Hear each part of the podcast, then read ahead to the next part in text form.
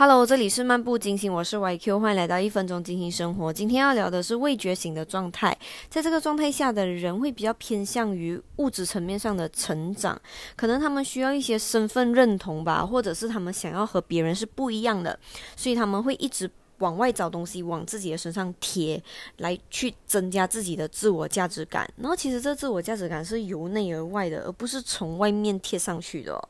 所以，别人可能遇到你的时候，会觉得，诶，怎么这个人这么空虚？所以，如果你觉得空虚匮乏的时候，其实你可以去做一些事情去填补你自己哦，而不是从外面贴东西在你身上。他们的就是生活里面呢，他们会比较放任跟放纵，就比较难以自控。情绪上的失控，或者是行为上的，会比较偏向于是一种自动导航的，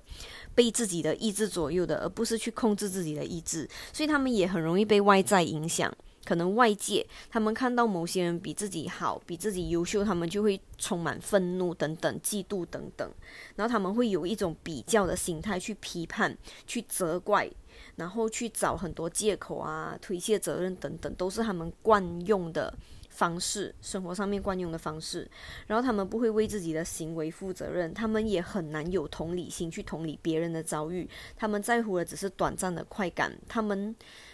他们做任何事情都是有目的、有条件的。我们可以从日常生活上去检视一下自己是否有这一些心态，然后我们也可以慢慢的从发现心态，然后去改变心态，去练习。OK，See you and see you，下次见，拜拜。